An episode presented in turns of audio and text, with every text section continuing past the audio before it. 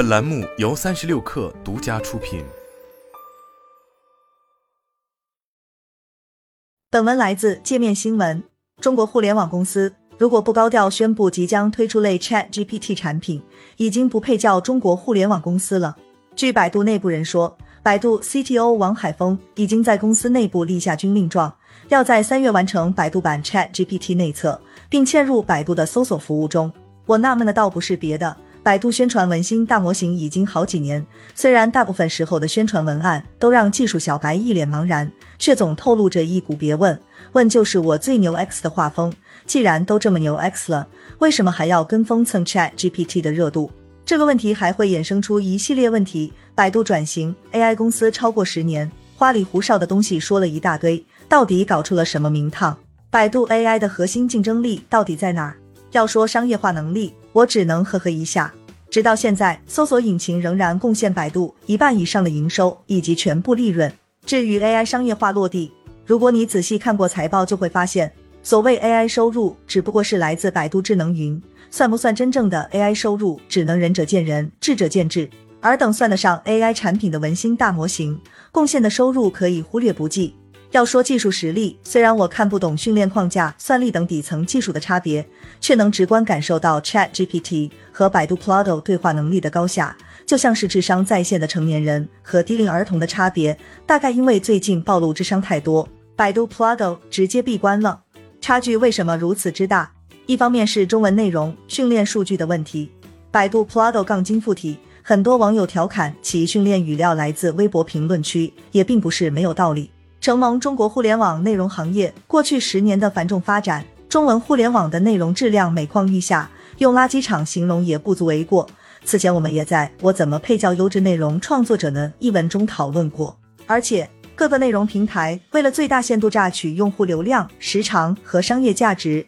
变成了一座座数据孤岛，连各类合同文书内容都要搞成付费查看和下载，怎么能指望中文版 Chat GPT 能帮你写邮件呢？去年我在某媒体活动上听到一位北大教授分享的一组数据，印证了中文互联网内容质量现状。截至二零二一年，虽然简体中文互联网用户和英文互联网用户规模相当。但在全球排名前一千万个网站中，英文内容占比百分之六十点四，中文内容占比仅为百分之一点四。中文互联网内容质量差，是以百度、字节跳动为代表的中国互联网公司急功近利导致的。这些平台没有花心思把更多书籍文献搬进互联网，而是把能否杀时间和能否快速变现当做评判内容好坏的标准。经过几年的沉淀。现在已经很难在简体中文互联网搜索到高质量信息，对话机器人一被问到关键问题就不着四六，也没什么好奇怪的。但这还不是最关键的问题，在面对人工智能等需要长期投入但商业收益遥远且不确定领域时，中国互联网公司的急功近利带来更多问题。没有足够的耐心持续投入技术，技术专家不能专注于技术创新，而陷入和业务方的掰扯中，要么让科研耗损。要么离开，而公司的愿景也早已不是技术本身，技术水平不先进也就不意外了。还是说回到百度，早期的百度自动驾驶平台拥有非常多技术水平非常高的专家，技术架构也是由这些大牛专家搭建的。但时间拉长，情况就变化了，管理层面对营收和资本市场压力，急于证明业务发展前景，项目研发不再仅仅专注于技术。更多变成如何取悦老板，研发团队的精力更多放在派系斗争上。直到华为自动驾驶解决方案，大家对比发现，竟然说不出拥有先发优势的百度自动驾驶到底领先在哪。从前百度总裁陆琪不遗余力对外说教百度是一家 AI 公司，一切以 AI 为先，到百度 CEO 李彦宏持续先资本市场传递百度 AI 商业化落地的信心。百度在 AI 领域投入十年，已经把 AI 真正玩明白了。不管你愿不愿意相信，百度能在一个月内把生成式对话大模型从低幼欢乐版升级为智商在线成年人版，其意图已经非常明确的暴露，结局自然也已经命中注定。你拿什么相信一个连主营业务都进入下行周期的公司，把更多资金投入变现预期模糊的新技术研发上？在 AI 领域跟风，百度也不是第一次了。上一次可以追溯到 AlphaGo 大火的时候，百度大脑登上江苏卫视《最强大脑》，也搞起了人机大战，和九零后脑王选手比拼记忆力，最终以三比二获胜。然后就没有然后了。这五六年，百度在人工领域的故事反倒越来越空洞，以至于对外发声变成了百度即将推出叉叉叉。那么，其他中国大型科技公司还有希望吗？虽然从战斗力上看，一些大公司要胜过百度，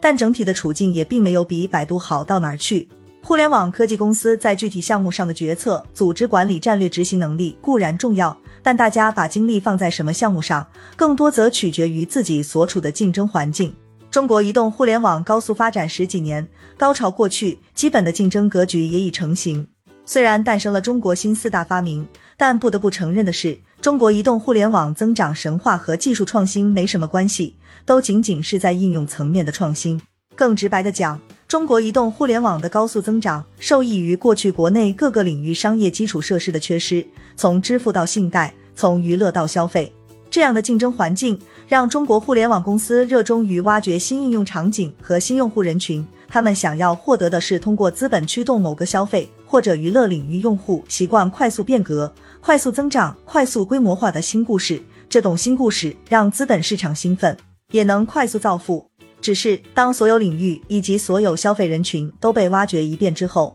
这些公司决策层依然在原有的场景和应用中思考问题，于是竞争变成了从其他公司抢生意、抢市场份额的内卷游戏。腾讯大搞短视频，抖音做电商和外卖，高德做打车，各个平台都搞起了消费贷，局部内卷让每家大公司都有非常强的不安全感。当百度的广告收入被字节跳动分流越来越多时，必然会更加在意如何保住原来的营收规模，并让市场相信其未来的增长潜力。一个新概念不行，就赶快换下一个。至于真正需要长期投入、变现前景又不乐观的新技术研发，又怎么能等得及呢？当淘宝、天猫的 GMV 被抖音电商分流，当京东的 GMV 被更便宜的拼多多分流，他们会有足够多耐心投身新技术研发吗？信奉大力出奇迹的字节跳动，在需要多一点耐心的教育和游戏领域失利，在不确定性更强的新技术研发领域又能如何呢？处在这样的商业环境中，很多大公司即使有心钻研技术，也要被迫内卷。从各大知名高校招来的人才，不是在潜心钻研技术，而是研究人性的弱点，诱导用户在平台停留更长时间，充值更多会员费，购买更多根本没用的商品。至于各家公司跟发疯一样宣布要研发类 Chat GPT 产品，你听听就好了。股价先炒上去，等技术以及商业化前景成熟了，借鉴一下就好了。大不了再通过话术包装，对质疑的人说：“你不懂，你不懂，就是你不懂。”